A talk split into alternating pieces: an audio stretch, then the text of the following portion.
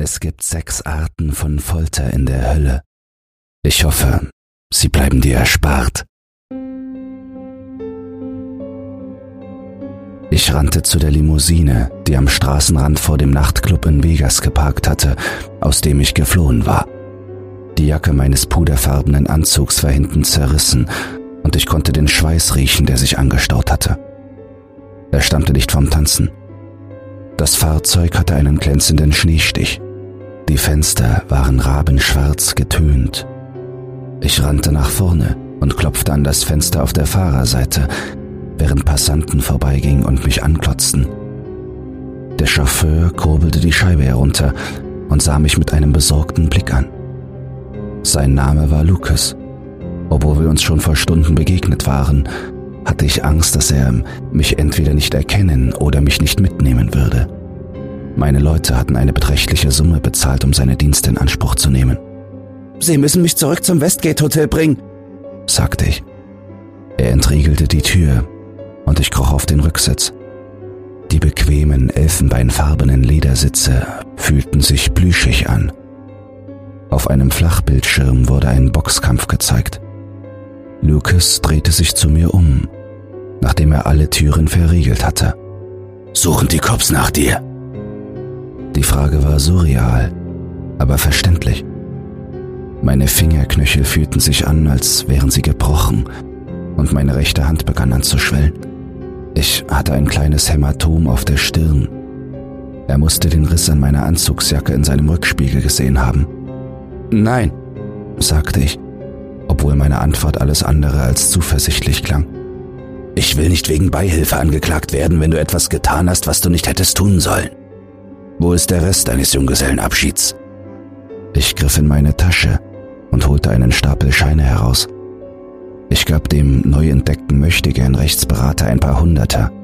Es ist die Stadt der Sünde, sagte ich. Und ich weiß, dass Sie schon Schlimmeres gesehen haben als ich. Ich weiß nicht, wo meine Jungs sind. Geben Sie mir Ihre Telefonnummer, damit ich Sie kontaktieren kann, wenn Sie mich anrufen, um Sie zu holen und Sie dorthin zu bringen, wo Sie hinwollen. In der Zwischenzeit wäre ich Ihnen dankbar, wenn Sie mich nicht wie einen Kriminellen behandeln würden. Normale, ausgeglichene Menschen hätten sich nicht in einer Bar geprügelt. Meiner frommen, katholischen Familie würde die Situation, in die ich mich gebracht hatte, nicht gefallen. Es war nicht die erste Schlägerei, in die ich verwickelt war. Dennoch war es schon eine Weile her, dass ich mich an einer so unsinnigen Gewalttat beteiligt hatte. Ich konnte mich daran erinnern, dass ich mich während des Chaos gegen ein paar Personen verteidigt hatte. Vor allem mit einem hatte ich länger zu tun. Ich konnte sein Gesicht nicht richtig erkennen. Ich nahm an, dass es am Adrenalin lag oder an den rudimentären Lichtquellen im Lokal. Der Fahrer nahm mein Geld entgegen und schrieb seine Telefonnummer auf eine blaue Serviette. Darauf standen die Buchstaben TSC. Sie standen für sein Unternehmen. The Sweetest Champagne. Unter dem Titel stand in fetten Lettern Luxury Common Carrier. Nachdem er es mir ausgehändigt hatte, tastete ich mich ab und stellte fest, dass ich mein Handy verloren hatte. Lucas bog auf die Hauptstraße ein und fuhr auf das Hotel zu. Ich klappte das Fenster auf, um Luft hereinzulassen. Draußen zog eine Kaskade von blinkenden Neonlichtern vorbei. Dieser verherrlichte Spielplatz der Verderbtheit für Erwachsene hat in weniger als einer Stunde seinen Reiz für mich verloren. Wie sah der andere Typ aus? fragte Lucas mit einem schiefen Lächeln. Mein Kopf tat weh und ich wollte nur noch, dass der Abend zu Ende ging. Ich wusste nicht, wo meine Leute hin waren, und das wurde zu einer größeren Sorge als die Ereignisse, die sich zugetragen hatten. Ein Stuhl wurde einem anderen Gast an der Bahn meine Richtung geschleudert, der der Meinung war, ich hätte mit seiner Verlobten geflirtet, sagte ich. Haben Sie? Ich antwortete nicht. Die Szene kam mir wieder in den Sinn. Nachdem ich aufgestanden war, lagen überall zerbrochene Flaschen und umgestürzte Tische herum. Einer der Barkeeper zückte einen Baseballschläger und ehe ich mich versah, schlugen wir uns mit dem Personal. Und nicht nur mit den Türstehern. Sogar der Hausmeister, der mindestens 50 Jahre alt und zwei Meter groß gewesen sein musste, hatte das Bedürfnis, sich in das Handgemenge einzumischen. Ich warf einen Mann zu Boden umschlang meine Arme um seinen Hals und wirkte ihn bewusstlos. Als ich ihn wieder aufstehen ließ, schlug er um sich, woraufhin ich ihm einen linken Haken verpasste und ihn zu Boden warf. Danach kam ein ganzes Gefolge durch die Vordertür herein, und das Letzte, was ich sah, war ein Messer. Dann bin ich abgehauen.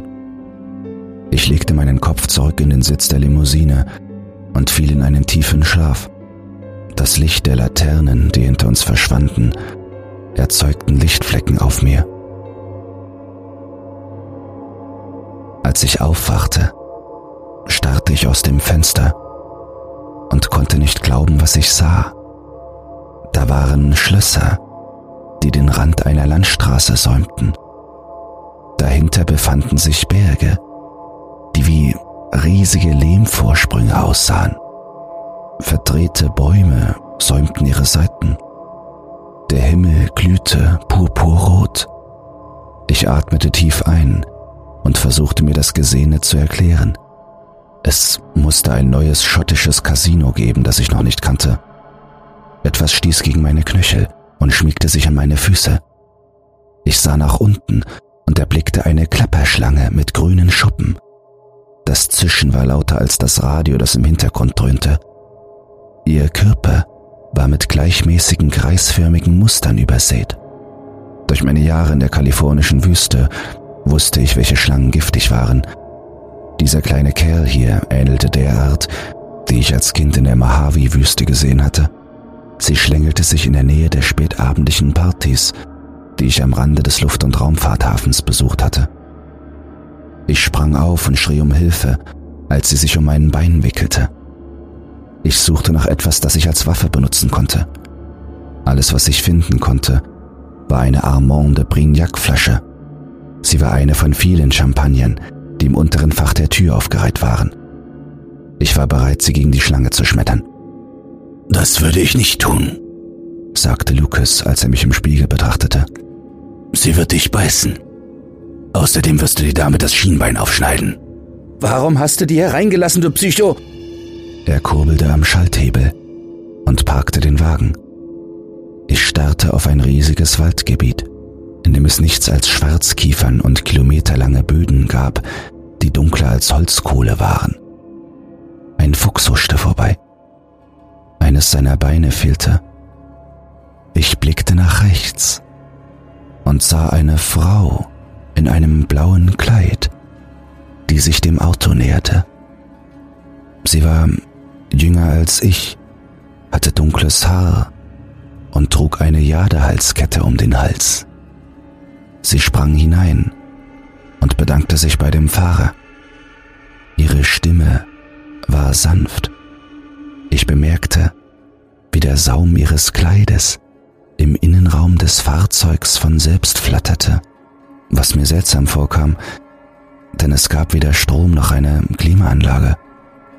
Sie saß mir gegenüber und hielt eine Schriftrolle in den Händen. Sie schaute mich mit großen Augen an, als das Reptil sich fester an mich drückte. Wer bist du? Das ist nicht wichtig. Aber ihr Fahrer ist Sharon. Wenn Menschen sterben, so wie sie in der Bar durch einen Messerstich, beginnt ihr Übergang in die Hölle. Lucas ist ein Fährmann mit viel Erfahrung. Dennoch hatte die Gestalt von Lucas angenommen, weil sie ihnen vertraut ist. Ihre Worte sanken in mich ein, während sich mir der Magen umdrehte. Alles hier ist so eingerichtet, dass die Panik nicht sofort einsetzt. Sie verursacht einen Nervenzusammenbruch, wenn Sie ihn nicht erwarten. Ich möchte Sie nicht anlügen. Sie gehen an einen sehr grausamen Ort, aber ich habe ein Angebot für Sie um ihnen einen Teil des Schmerzes zu ersparen. Das Fahrzeug setzte sich wieder in Bewegung. Wir rollten einen steilen Abhang hinauf, an dem mehrere aus Vulkanstein gebaute Schlösser standen. Ich versuchte die Tür zu öffnen, um zu entkommen, Wenn es stimmte, was diese Frau sagte, hatte ich kein biologisches System mehr, das für Qualen empfänglich war. Ich dachte, das Risiko sei es wert. Die Türen waren immer noch verschlossen. Sie wollen mich verarschen, sagte ich und verschränkte die Arme. Das ist ja wohl lächerlich. Sie streckte die Hand nach mir aus. Sie legte ihre Fingerspitzen an meinen Bauch. Ich schaute nach unten und sah, wie ein Teil ihrer Hand in meiner Wunde verschwand. An der gleichen Stelle, an der zuvor eine Klinge eingedrungen war. Die gesamte Vorderseite meines Hemdes war blutüberströmt. Durch meine Orientierungslosigkeit habe ich es wohl nicht bemerkt, dachte ich. Ich blickte hinaus und sah eine Gruppe von Menschen in den Kiefernwäldern. Sie wanden sich zu einem einzigen riesigen Loch zusammen. Und mein Verstand konnte nicht akzeptieren, was meine Augen sahen. Sie waren alle mit eisigem Schneeregen bedeckt. Sie rissen sich gegenseitig die durch Frost abgestorbenen Glieder ab. Ich kenne ihre Sünden, sagte sie. Von der Zeit, als sie in der dritten Klasse einen Jungen vom Klettergerüst gestoßen haben, bis zur Veruntreuung von Geld. Die Versicherungsgesellschaft vertraute darauf, dass sie ein guter Mitarbeiter sind. Ich könnte so weitermachen, aber mein Wissen über ihren gelegentlichen moralischen Bankrott macht wenig bis gar keinen Unterschied. Ich habe einen Vorschlag und es wäre klug von Ihnen, ihn anzunehmen. Ich würde Sie gerne als einen unserer Diener rekrutieren. Was würde ich dann tun? fragte ich während sich ein Kloß in meinem Hals bildete. In den ersten Jahrtausenden würden sie Seelen foltern. Sie würden eine Vielzahl von Waffen mit weißem Phosphor benutzen, um sie zu peinigen, wen immer wir ihnen auch vorsetzen. Danach würde ihr Vertrag auslaufen. Je nachdem, wie gut sie sich geschlagen haben, werden wir sie dorthin versetzen, wo ihre Fähigkeiten am besten zur Geltung kommen. Nein, sagte ich. Ich kann niemandem so viel Schmerz zufügen. Ich prügele mich ab und an, um mich daran zu erinnern, dass ich... Nun ja, dass ich am Leben bin. Aber das bedeutet nicht, dass ich andere Menschen verletzen, verstümmeln oder quälen will, die mir nichts getan haben. Ich verschluckte die Worte und die entsetzliche Realität, wie sich die Dinge verändert hatten, überkam mich. Ich hatte das Gefühl, mein gesamtes moralisches Konstrukt in Flammen aufgehen zu sehen. Gut, sagte sie und löste die Schriftrolle. Dann werden Sie auf der anderen Seite stehen. Hier sind einige der Diener, die Sie kennenlernen werden. Sie zeigte mir verschiedene Radierungen von Menschen- und Monstermischlingen. Jedes Porträt war mit einem dunkelgrauen Bodensatz versehen, der sie illustrierte. Unter jedem waren in kalligraphischer Schrift Titel und Name zu lesen. Die Tätigkeitsbeschreibungen, die sie trugen, waren die Arten der Bestrafung, die sie verübten. Anhand ihrer Worte wusste ich, dass ich eine ihrer Zielpersonen sein würde. Der erste, den sie mir zeigte, war der Botriorus. Er war eine hochaufragende Gestalt mit Skorpionsstacheln anstelle der Hände.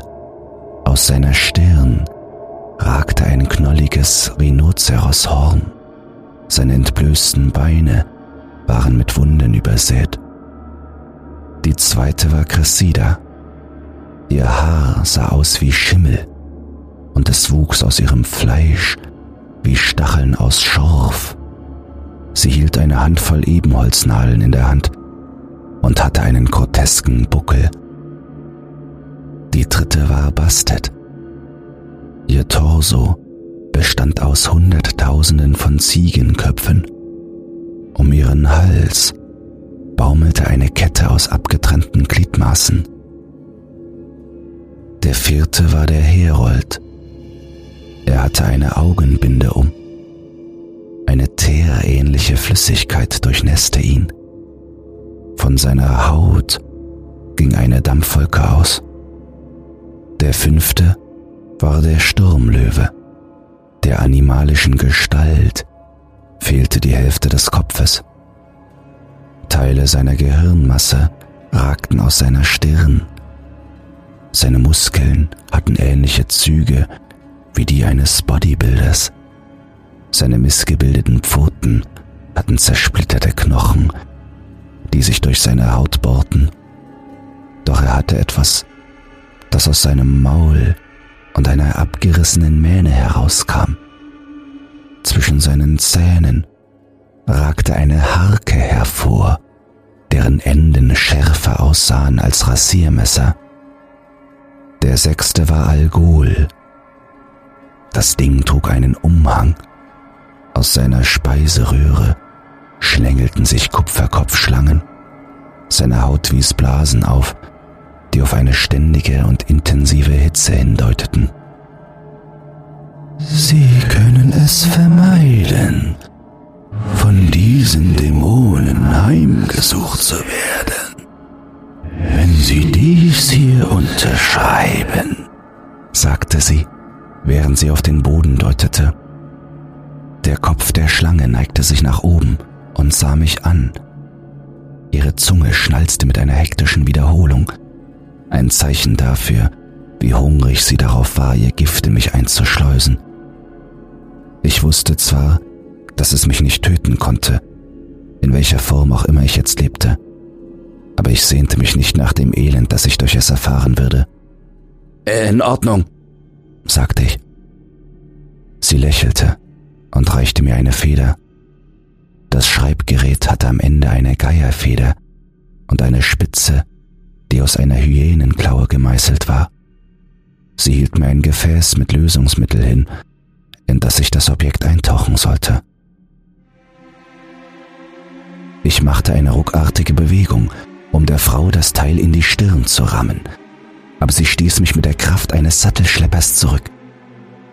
Meine Rippen brachen meine Brusthöhle war zertrümmert. Ich hatte den Stift noch in der Hand und schlug damit das Fenster ein. Die Schlange biss zu. Ich packte sie, um sie so weit wie möglich von meinem Körper entfernt zu halten. Ich schlug sie gegen die Polsterung, bis sie sich in einen flüssigen Schlauch verwandelte. Die Frau mit dem blauen Kleid schrie auf und ihre Hände wickelten sich um meine Kehle. Ich krümmte mich und schaffte es, mich auf den Vordersitz zu retten. Ich konnte sie nicht abschütteln und spürte, wie mir das Bewusstsein zu schwinden begann. Ich schlug Lucas mit meiner freien Hand auf den Hinterkopf, während sie mich wie am Spieß anbrüllte. Die Limousine fuhr an einer verrosteten Metallleitplanke vorbei und rutschte bergab. Zerklüftete Formationen aus Andesit und Obsidian rasten verschwommen an uns vorbei. Wir prallten gegen einen Felsbrocken. Die Airbags lösten aus und Lucas Kopf peitschte gegen das Lenkrad, bevor er erschlaffte. Die Frau ließ mich los und wurde nach vorne durch die Windschutzscheibe und gegen den megalithischen Stein geschleudert. Ich kroch aus der Limousine. Ich hörte einen Fluss in der Nähe und vernahm einen beißenden Geruch, eine Mischung aus Schmutz, Asche und Zedernglut. Unterschreiben Sie, schallte es mir entgegen und ließ mein Trommelfell platzen. Ich starrte auf den dunkler werdenden Horizont und sah die Frau im blauen Kleid. Sie kam mit der Schriftrolle auf mich zu und versetzte mir einen Tritt gegen den Kopf. Ich spuckte meine Zähne aus und schmeckte den Dreck, der sich mit dem Salz meines Blutes vermischte. Lasst Sie mich in Ruhe, stöhnte ich. Unterschreiben Sie das Papier, oder Sie werden die Ewigkeit damit verbringen, ein Ende all der Qual herbeizusehnen. Ich blickte auf und sah etwas, das die Sonne verdunkelte. Es war eine riesige Motte mit silbernen Flügeln, die so groß waren wie ein Häuserblock. Sie bestand aus zerklüfteten Körperteilen, die mit Nadel und Faden zusammengenäht waren. Es wird näher kommen und sich an ihnen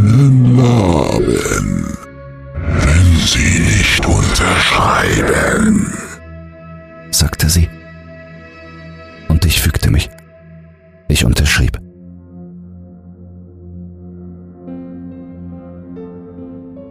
Meine Augen öffneten sich. Alles, was ich sah, war eine gleichzeitige Lichtform über mir. Ich starrte durch einen sterilen weißen Raum.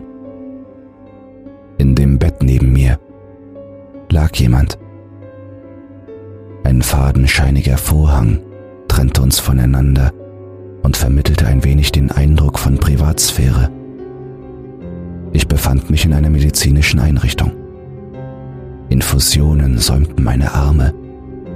Überall auf meiner Brust befanden sich Pads zur Herzüberwachung.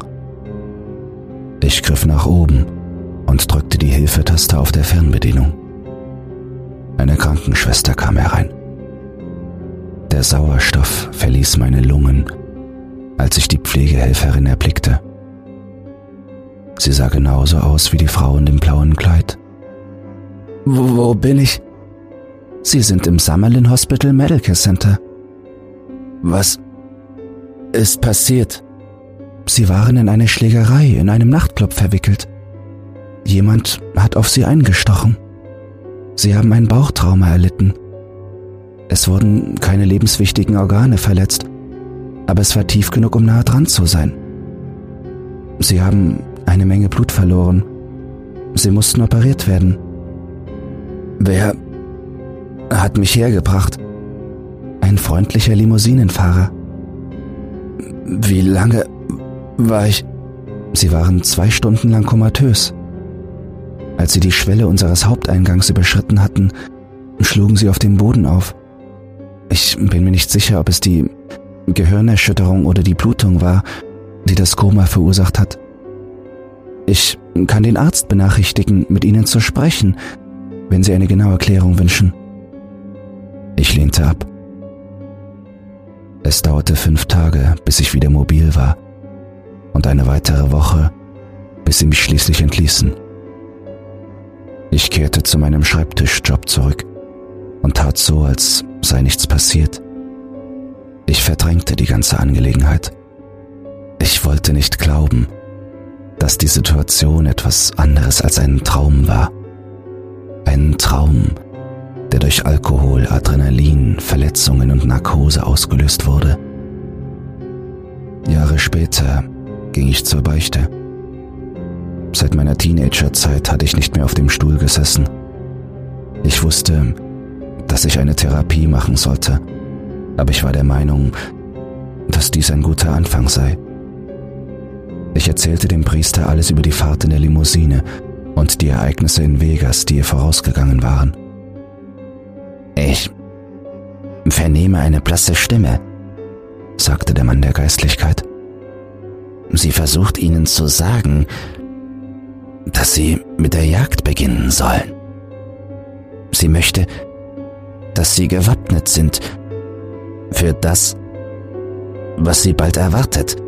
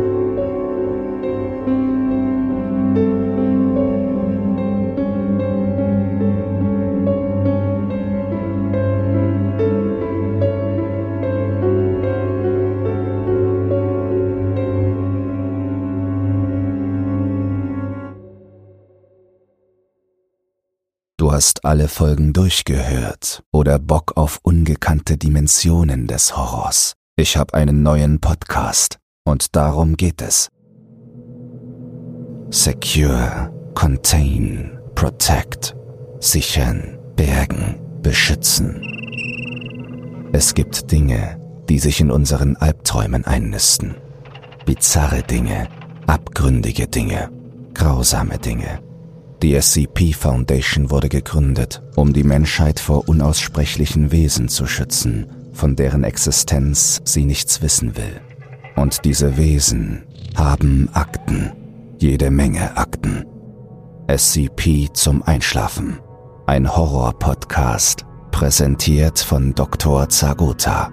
Neue Akteneinsichten, jeden Montag um 21 Uhr, überall wo es Podcasts gibt. Den Link findest du in den Shownotes.